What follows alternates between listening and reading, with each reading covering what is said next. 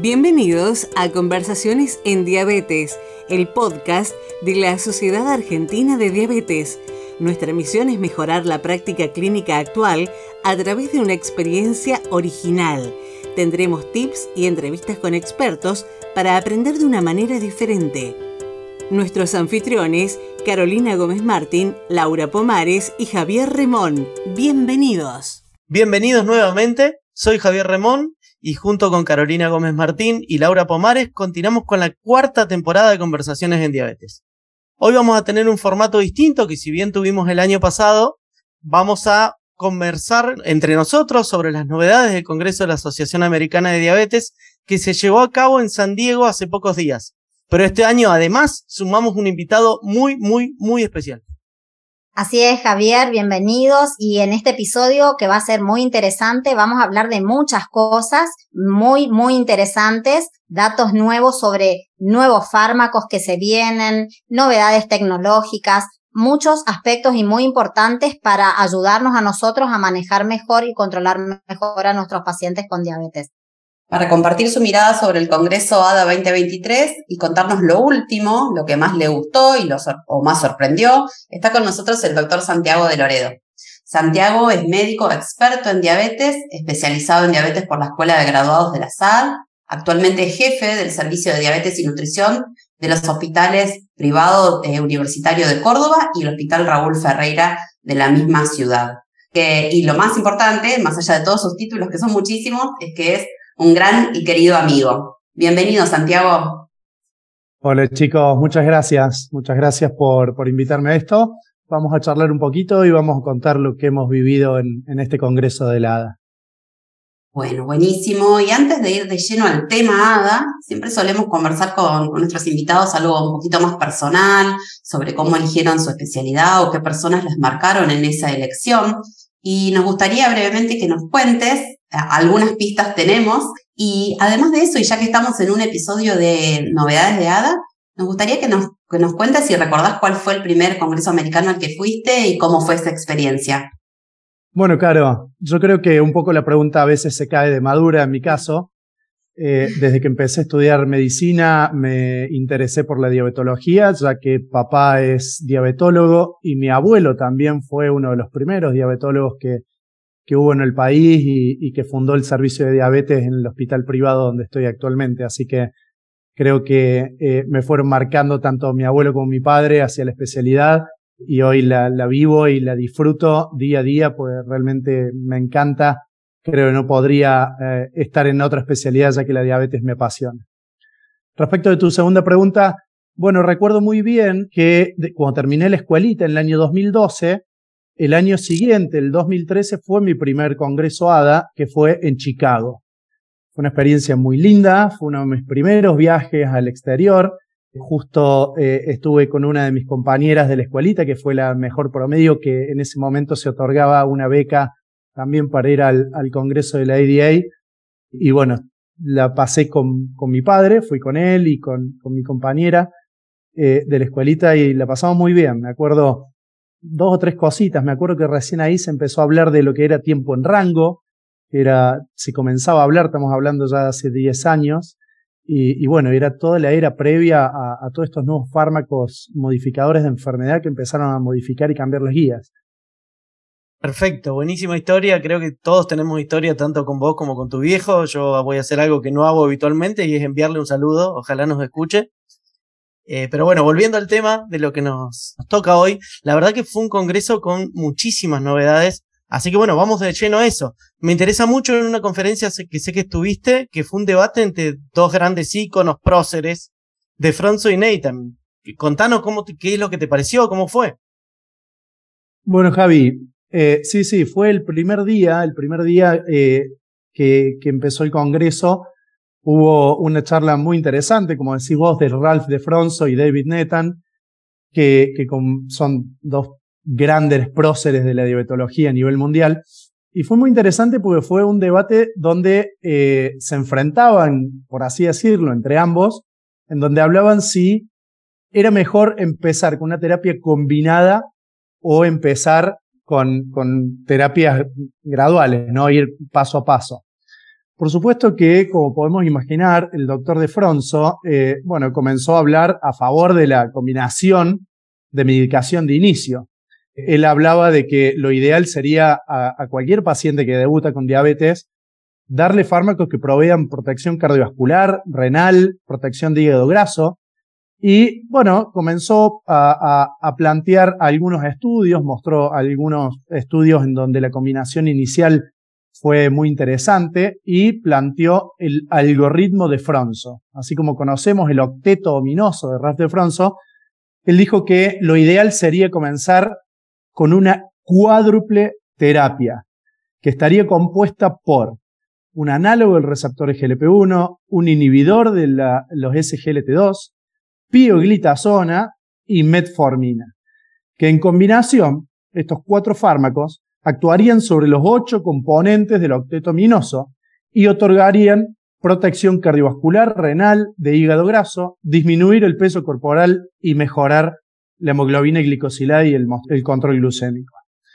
Por supuesto que esto, bueno, eh, impacta mucho, ¿no? Pensar en, un paciente que debuta y que de repente se vaya con tres fármacos orales más un inyectable que bueno, hoy tenemos inyectables más, más bien semanales, pero bueno, mostró mucha evidencia con, varios estudios y principalmente hay un estudio que es el estudio EDICT, donde él, fue uno de los, participantes y, creadores de ese estudio, donde en pacientes con diabetes de tipo 2, naive de tratamiento, recibieron una combinación inicial de una triple terapia, en este, en este caso, que era metformina, pioglitazona y exenatide, versus un, inicio secuencial de pacientes que iniciaban con metformina y luego posteriormente se les ponía glipicida o finalmente insulina glargina. Y el objetivo principal era qué cantidad de pacientes o qué porcentaje de pacientes lograban una glicosilada mejor, menor a 6.5% a tres años. Y bueno, claramente, y como uno se imaginaría, la, la terapia combinada, esta triple terapia inicial, fue sustancialmente significativa. Ahora, eh, interesante fue cuando le tocó el turno hablar al doctor Nathan, que comenzó primero mostrando lo que son las guías y el consenso de la ADA y la EASD, donde las guías siempre recomiendan el inicio de tratamiento que sea con metformina en monoterapia de primera línea y luego ir haciendo un seguimiento secuencial de agregar fármacos. Esto, las guías de la ADA y la ESD lo hacen principalmente por lo que es la eficacia, seguridad y costo de lo que es el inicio con metformina. Ahora, eh, él aclaró muy bien que no iba a hablar de los pacientes con alto riesgo cardiovascular o ya con eventos cardiovasculares en donde las guías hoy son muy claras, que tenemos que utilizar fármacos modificadores de enfermedad como son los GLP-1 y los SGLT2 pero principalmente su, punto más fuerte en la discusión eh, contra, contra Ras de Fronzo y, y, mostrar de que realmente no habría que iniciar con una triple o una cuádruple terapia, como, como mencionaba de Fronzo, principalmente hizo punto en dos eh, hincapié perdón, en dos puntos. Primero, el costo. El costo que es algo que no es menor, y mucho menos en nuestro país y, y en muchos países, en donde utilizar una triple o una cuádruple terapia, el costo se incrementa 15 veces más de lo que se haría hacer un inicio secuencial.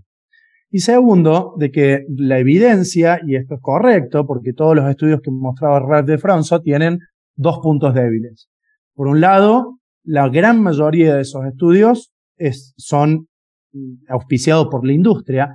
Y segundo, y sobre todo este segundo punto, son de muy poca duración en lo que es el tiempo de seguimiento. La gran mayoría de estos estudios están entre 12 a 26 semanas de duración.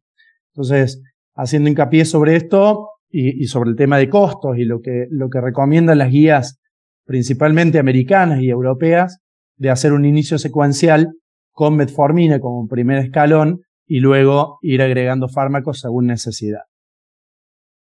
Bueno, súper interesante, Santi, bienvenido y un saludo grande a tu papá Luis, que lo aprecio mucho. Y estaba pensando en todo lo que estabas mencionando y muchas veces nosotros tenemos a estos pacientes enfrente y no sabemos bien si arrancar con todo junto o de a poco y me hacías acordar también a los cardiólogos con el tema de la, del tratamiento hoy de la insuficiencia cardíaca, iniciar todas las drogas juntas y no de manera secuencial. Y te pregunto, en tu opinión, vos, digamos, te, te vas hacia Nathan, hacia Defronso, ¿Crees que esto es viable de empezar con cuatro drogas? ¿O opinas que es mejor arrancar secuencial? ¿Cuál es tu opinión si tuvieras un paciente enfrente?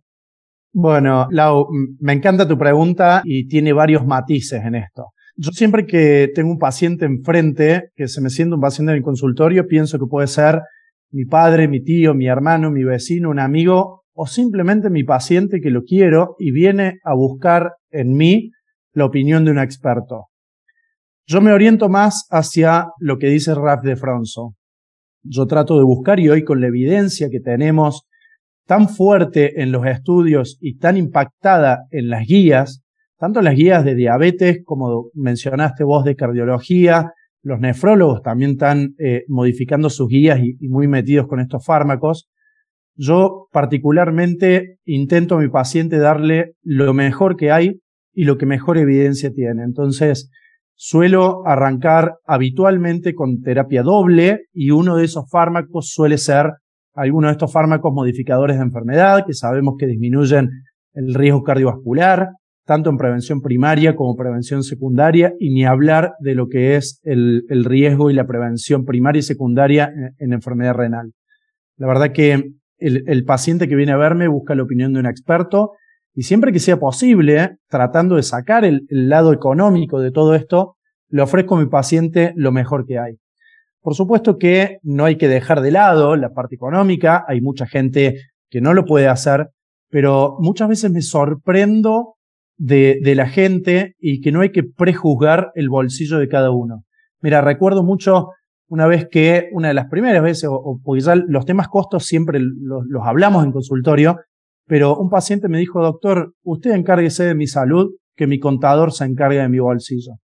Es decir, hay que ofrecer lo mejor. Después quedará en el paciente o en su cobertura de salud si puede o no hacer, eh, hacer frente al aumento de costos de estos, pero creo que nosotros como expertos y como especialistas en diabetes tenemos y siento yo la obligación de, de darle a mi paciente lo, lo mejor que hay y lo que yo estoy convencido que es mejor para él. Bueno, gracias por tu opinión, Santi. Bueno, ojalá que también tengamos mucho énfasis, ¿no? En la prevención para no tener que llegar a las cuatro drogas, tener algo así como cuatro puntos de prevención, la actividad física, la nutrición, quizás el, todo lo que es el sueño, que hoy está como muy de moda, dormir bien, no estresarse tanto y bueno, no tener que llegar a, todo esto, ¿no? Pero bueno, muy interesante y gracias por tu opinión. Y Caro, sé que, eh, porque te vi yendo hacia un simposio sobre el tratamiento de personas con con diabetes tipo 2 y enfermedad cardiovascular y que me contaste que también te interesó mucho. ¿Qué nos puedes contar sobre esto? Bueno, Laura, sí, así es, y tiene bastante, se conectan bastante con lo que venía eh, comentando Santiago de la importancia de utilizar las terapias que tienen evidencia demostrada.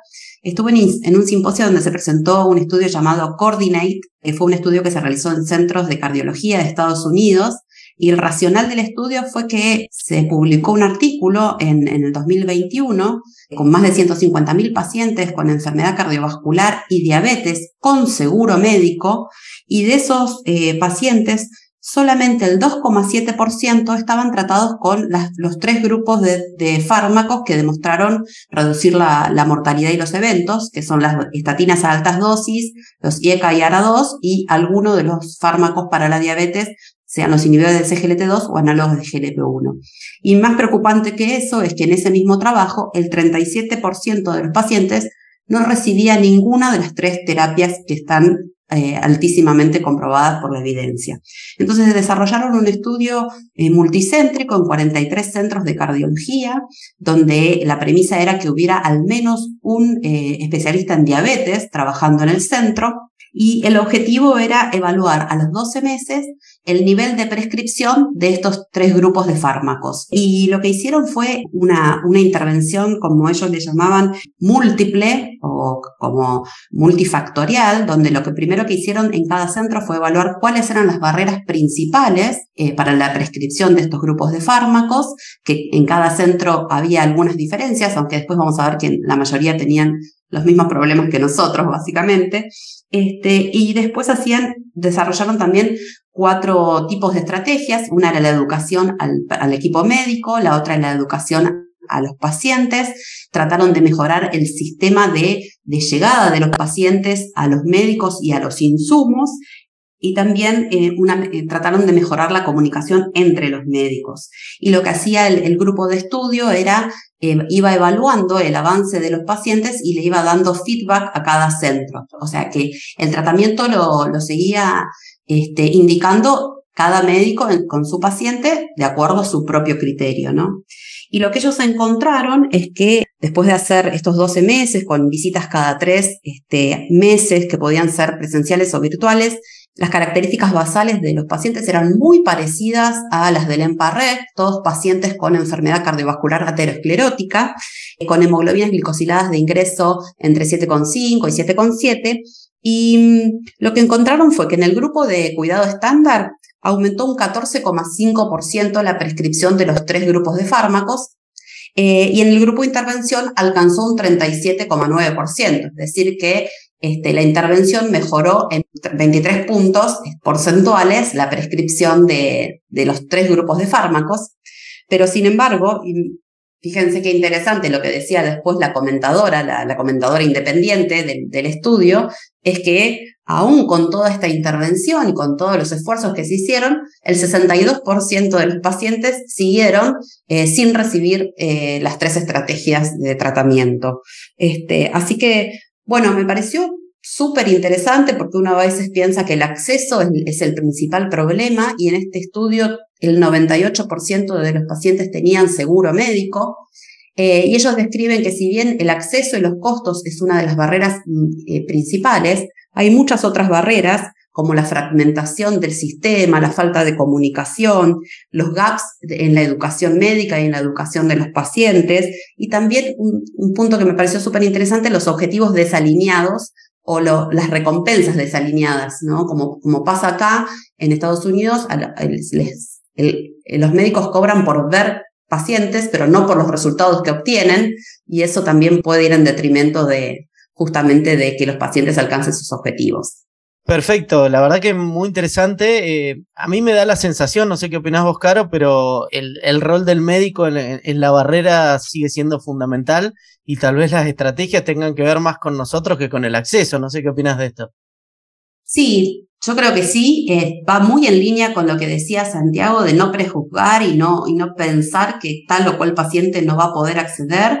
Nosotros tenemos que explicarle a los pacientes todos los beneficios y los pacientes podrán ver sus prioridades. Y otro dato muy interesante es que al, más del 90% de los pacientes a los que se les habían prescrito los fármacos los estaban tomando. O sea que no era un tema de adherencia, ¿no? No es un problema de uno muchas veces culpabiliza o responsabiliza a los pacientes por falta de adherencia y creo que eh, la solución está más en nuestras manos que la de, la de los pacientes son muchos los desafíos que todavía tenemos, evidentemente. Pero bueno, vamos a pasar un poco a diabetes tipo 1. Lau, ¿qué se habló de, obesidad y diabetes tipo 1, adolescentes? Contame un poco de eso.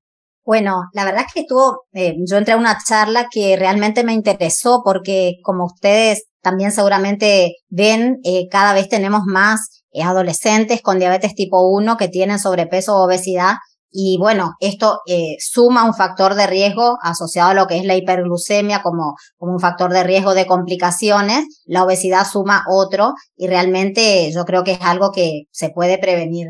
El simposio estuvo muy interesante y me impactó mucho los datos que dio en cuanto a lo que es, por ejemplo, la prevalencia de sobrepeso y obesidad en personas con diabetes tipo 1, que es de, más del 40%. Esto es en Estados Unidos y seguramente acá si, si hiciéramos algún estudio tendríamos que ver los resultados, quizás no sea tan impactante, pero cada vez vemos más y que en personas de más de 26 años estamos eh, rondando en un 50 o 60% de personas con diabetes tipo 1 a las que se suma la obesidad.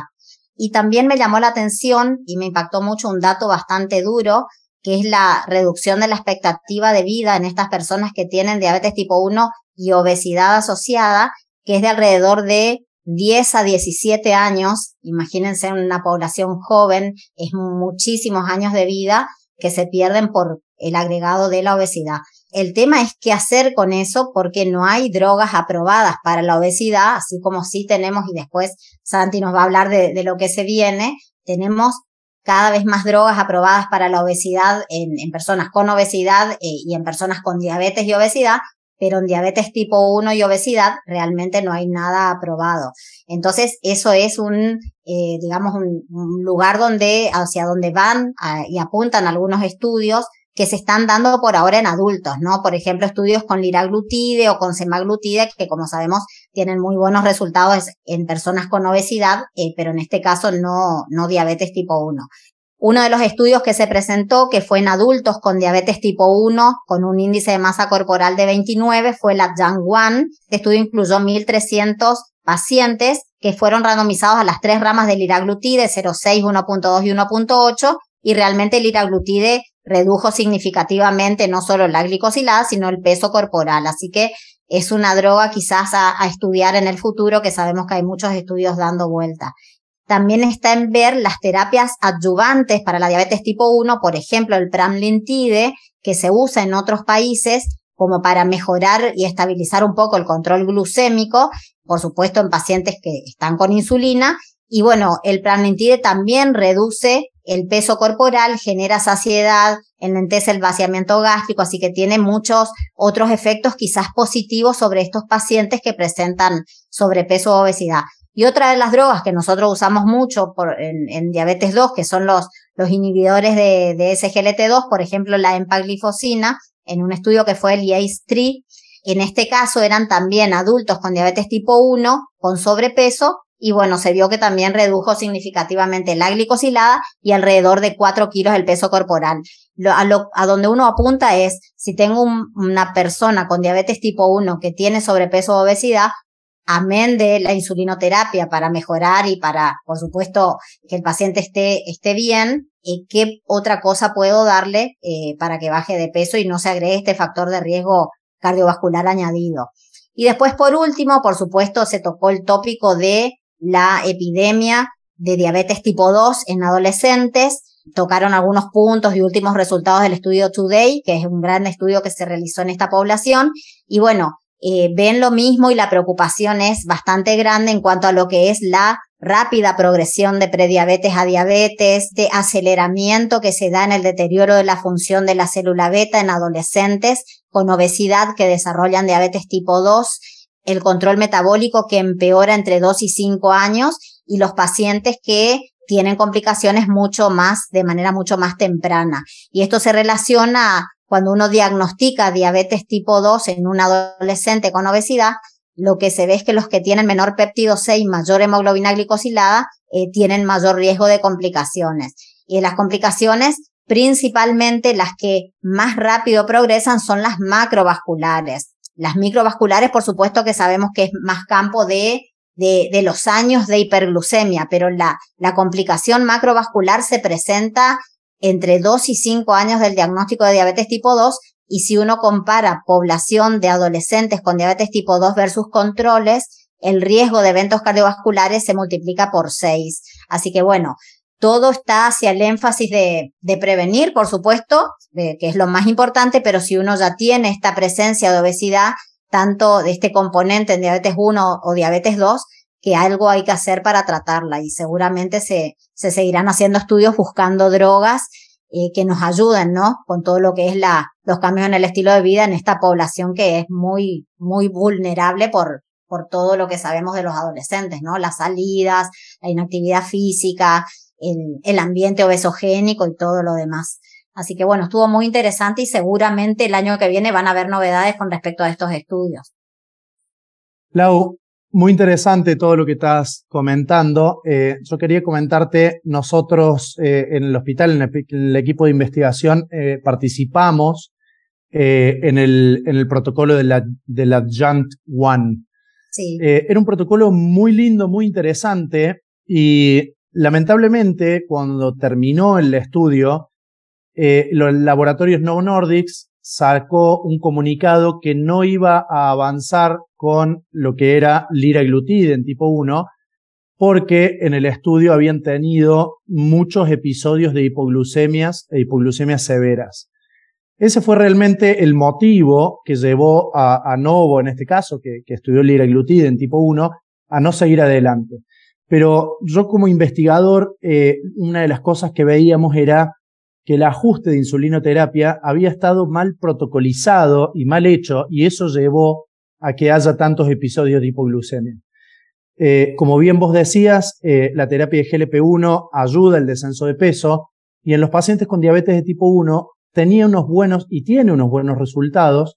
Eh, en algunos pacientes nosotros lo utilizamos off-label, en pacientes seleccionados, sobre todo aquellos con obesidad, y además de bajar el peso, les mejora bastante el control glucémico y hay que tener particular hincapié hacerles en, en, el ajuste y en la disminución de la insulinoterapia para que no hagan hipoglucemias. Pero creo que es algo muy interesante porque a diferencia de los SGLT2, que sabemos que en tipo 1 tenemos el riesgo de cetoacidosis, eh, normoglucémicas y otro tipo de cetoacidosis, con, con los GLP1 eso no ocurre. No hay, no hay un evento secundario o algo que pueda eh, impactarles negativamente a los diabéticos tipo 1. Así que creo que que, ante esta epidemia de obesidad que la estamos viendo en tipo 1 y en tipo 2, podría ser algo muy interesante que podamos utilizar o que se investigue un poco más los GLP-1 o por qué no los agonistas duales en diabetes de tipo 1 para poder tratar un poco el tema del peso. Buenísimo el comentario, Santi, y me parece importante esto que vos mencionás, que obviamente ante la reducción del peso corporal mejoran muchísimo la insulinosensibilidad y bueno, la dosis de insulina que antes tenían seguramente es excesiva. Así que seguramente vamos a tener resultados con este tipo de, drogas, ¿no? Yo creo que va a ser positivo tener aunque sea alguna chance de poder mejorarle este aspecto porque es, eh, como sabemos, es es desafiante el tratamiento de la, de la obesidad en la, en la diabetes y más en la tipo 1.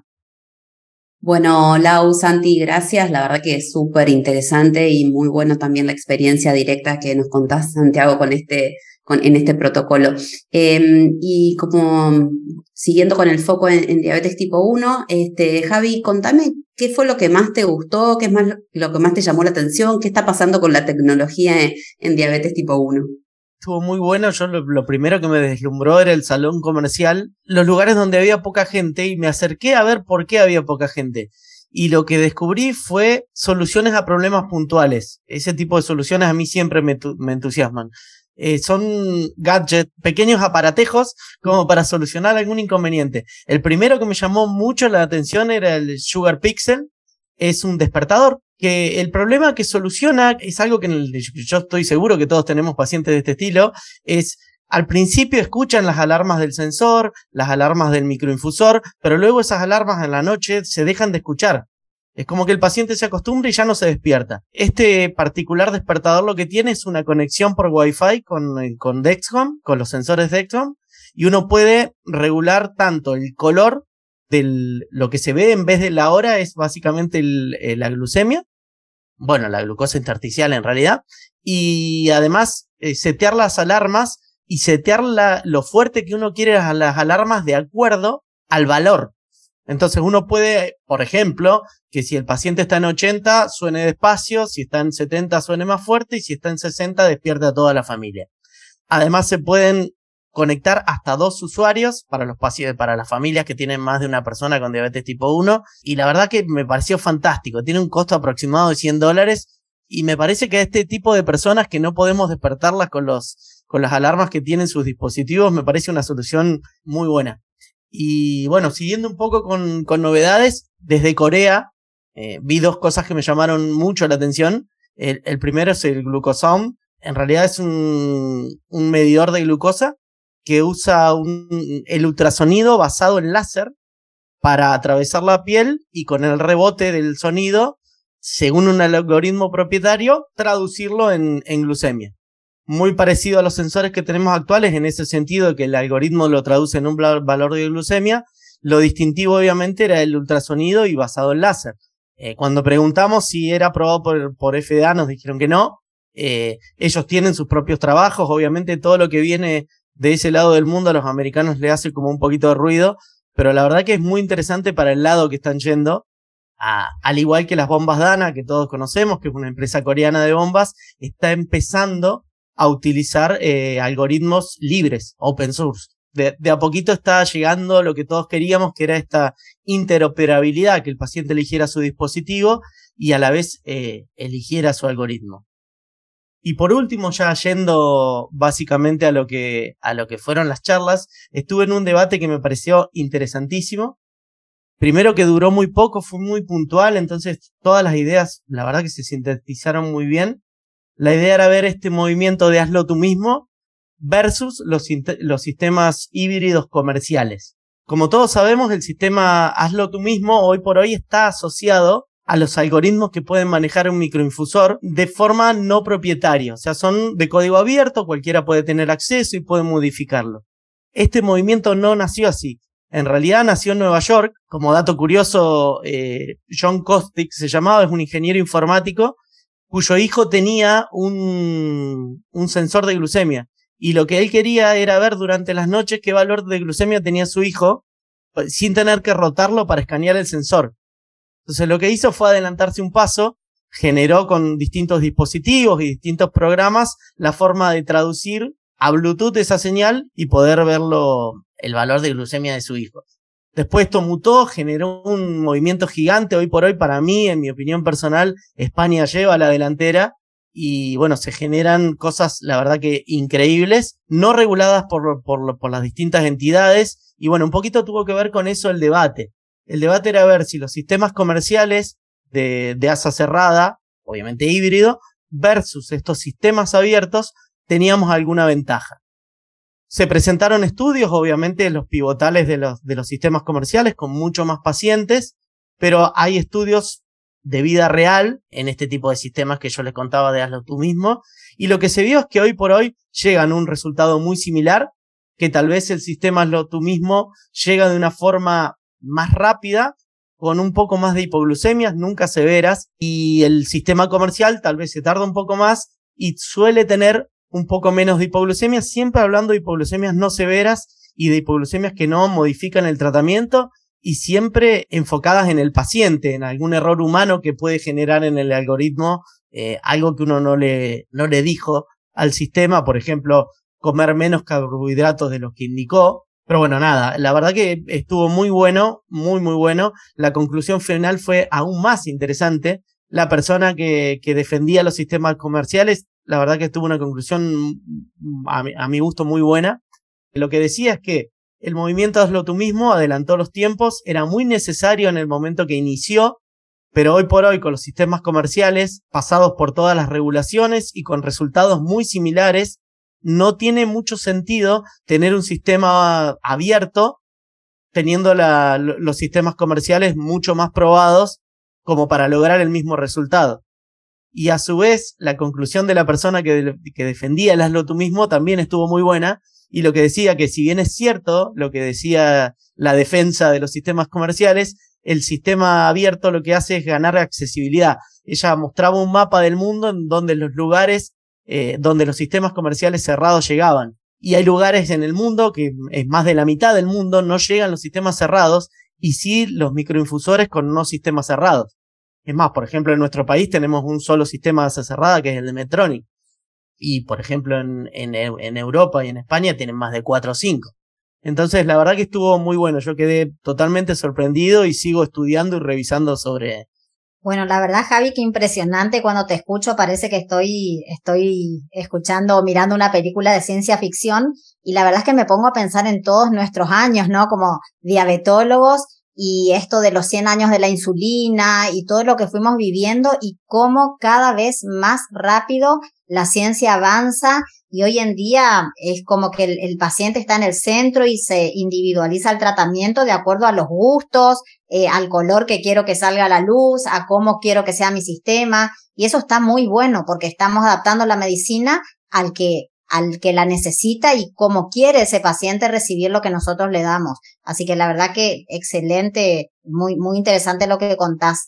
Y para ir avanzando, eh, Caro, también tenemos muchos, muchas novedades en lo que es el tratamiento, la revolución, digamos, de los agonistas de GLP-1 que, como, que conocimos nosotros nada más que hace unos años, que ahora los tenemos los dobles, los triples.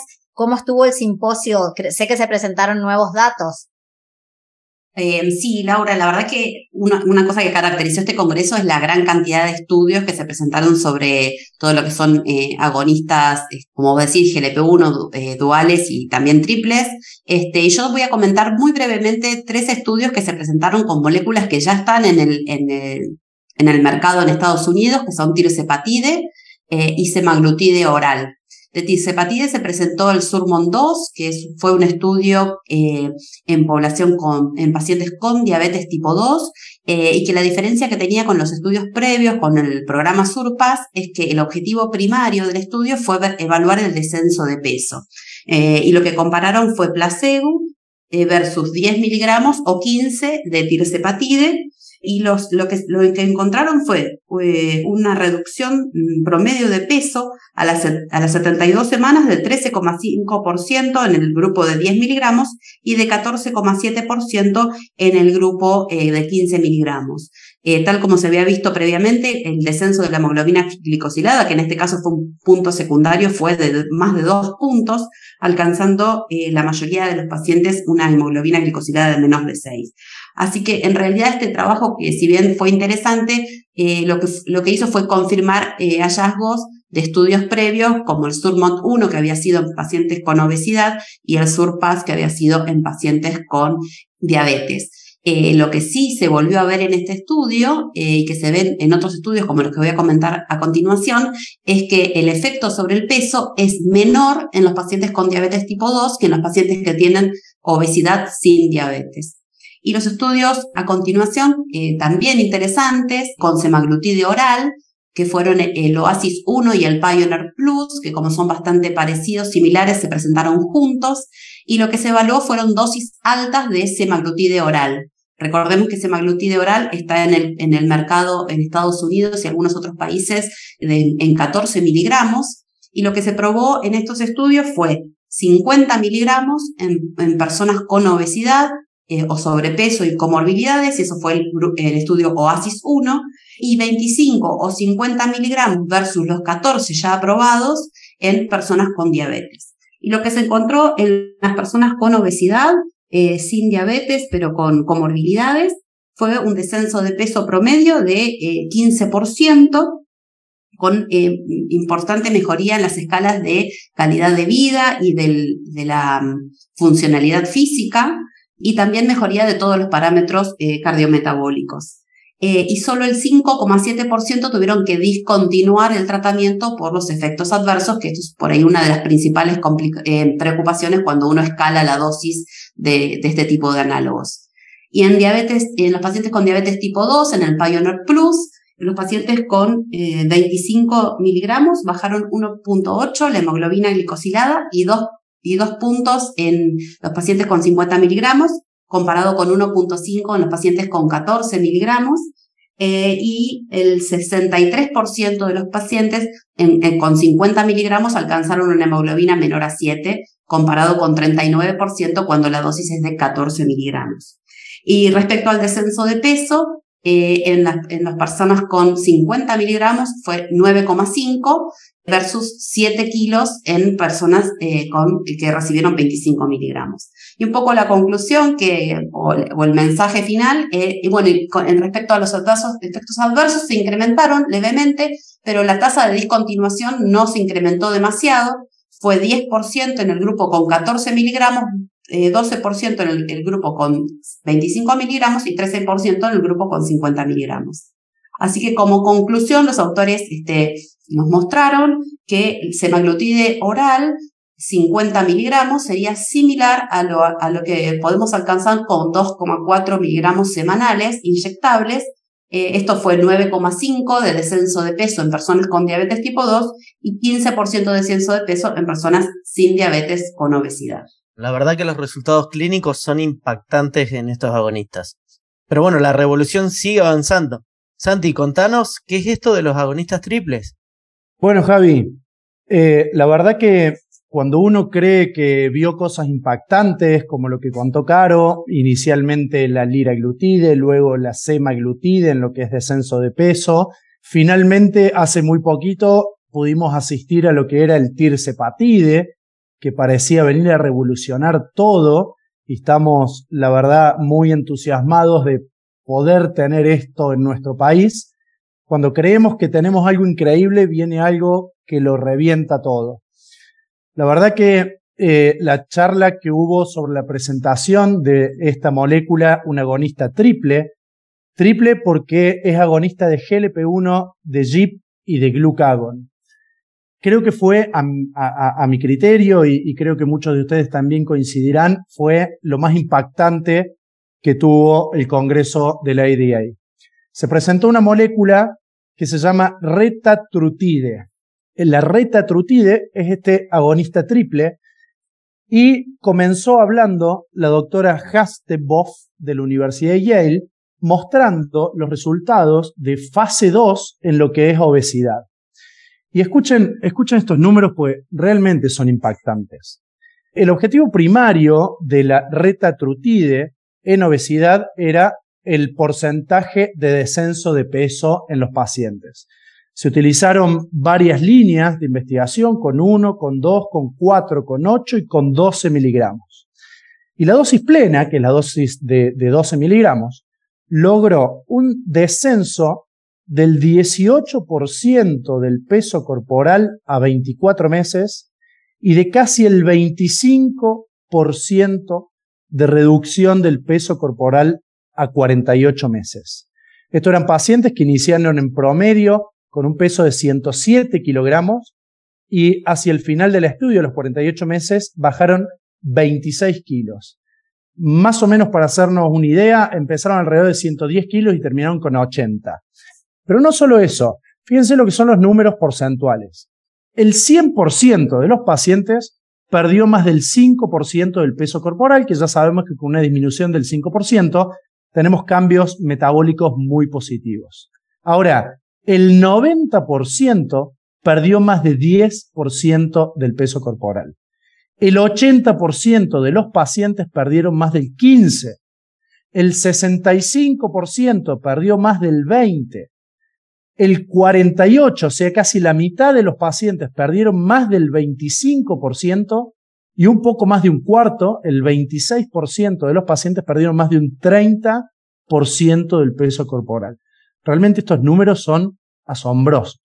Hubo mayor impacto en mujeres que en hombres, en la, población femenina que en la población masculina, y también esto trajo aparejado una disminución de el 40% en los triglicéridos, el 25% en lo que es el colesterol LDL, 12 milímetros de mercurio en tensión sistólica, 8 milímetros de mercurio en tensión diastólica.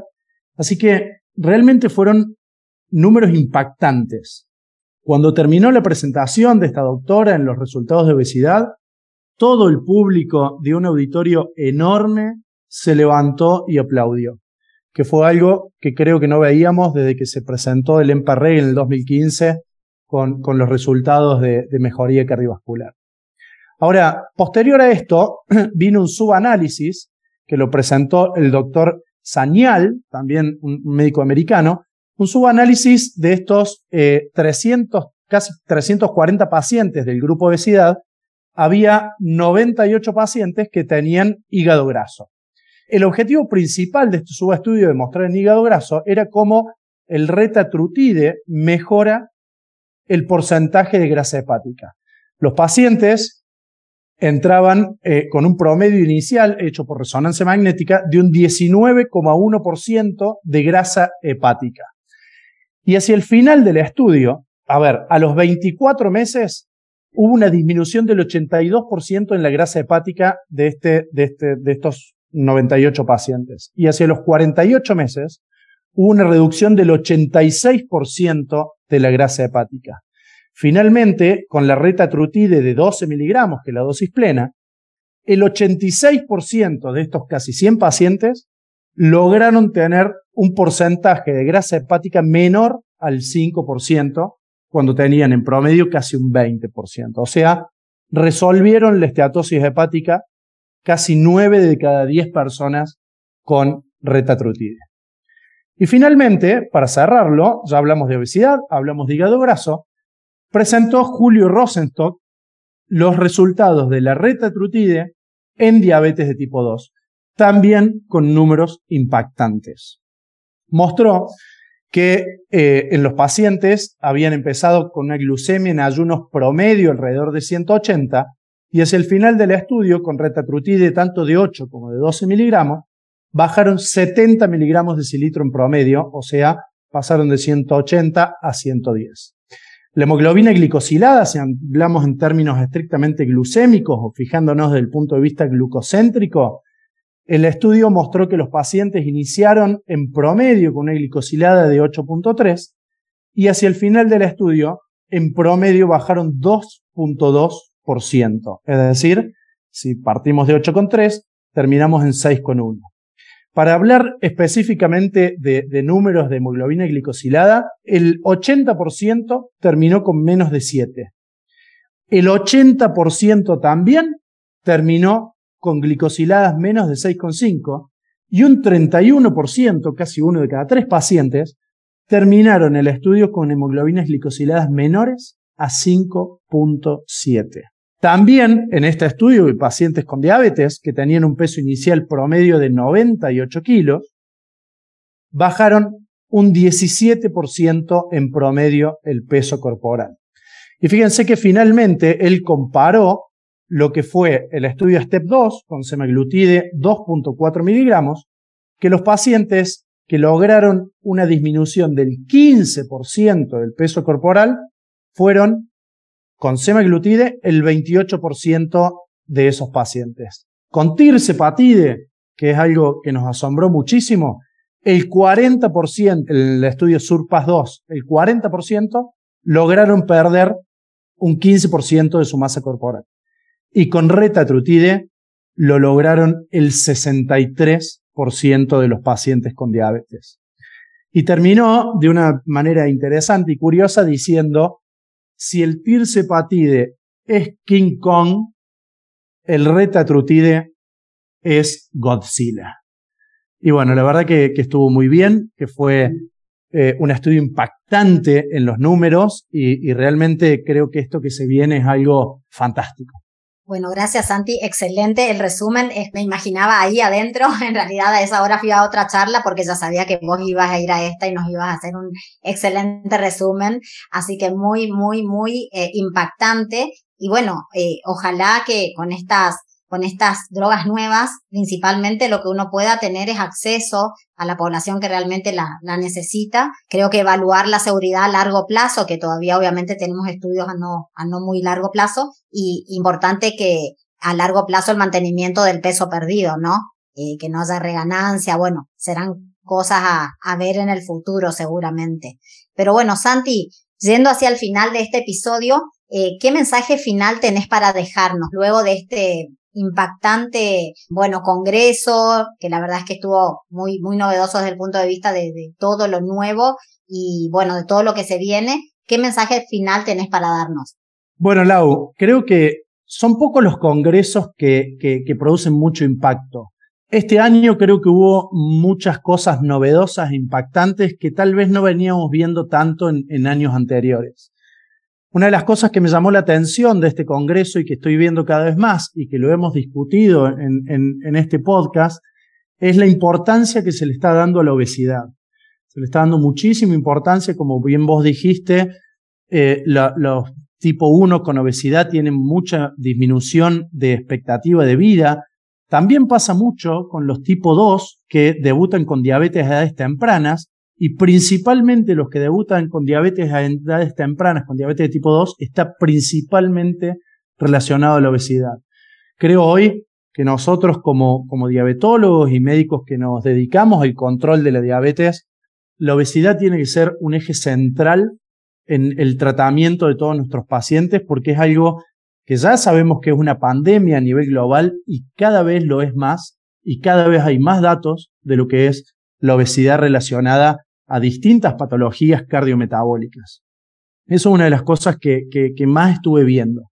Creo que los avances en tecnología que estamos teniendo, como bien dijo Javi, eh, es una cosa espectacular. Lo estamos viendo en todo, en el mundo, en los autos, en los teléfonos, en las telecomunicaciones y, y en la diabetología estamos viendo cosas impresionantes que desde el punto de vista tecnológico están avanzando a pasos agigantados Así que lo que se viene en los próximos años creo que va a ser una revolución tecnológica en el tratamiento de la diabetes, tanto tipo 1 como tipo 2. Bueno, gracias, muchas gracias Santi por participar y por acompañarnos en este podcast. Eh, vos sabés que yo también mientras estuve, mientras Carolina, Javier y vos estuvieron hablando, me anoté algunas conclusiones de todo lo que todavía no sabemos y anoté, por ejemplo, que no sabemos cómo afrontar la obesidad en los adolescentes con diabetes tipo 1 o tipo 2, que no sabemos si arrancar con uno, dos, tres o cuatro antidiabéticos o con los cuatro juntos, que no sabemos los alcances que tiene la tecnología que cada vez avanza más y más rápido. Tampoco sabemos cuántas funciones más le vamos a encontrar a los análogos del GLP-1, duales, triples. Tampoco sabemos cómo pronunciar retatutride, pero sí sabemos que muchas de las respuestas que hoy, que de las preguntas que hoy tenemos seguramente las vamos a encontrar el año que viene en el próximo congreso. Así que bueno, ya te vamos a invitar a ver si alguna de estas respuestas las tenemos. Bueno, muchas gracias de nuevo Santiago, Caro, Javier, me despido de ustedes. Y bueno, los invitamos a, toda la audiencia a que sigan escuchándonos, eh, a, que escuchen los episodios anteriores de estos podcasts y que nos acompañen en los próximos episodios de Conversaciones en Diabetes, el podcast de la Sociedad Argentina de Diabetes. Hasta luego.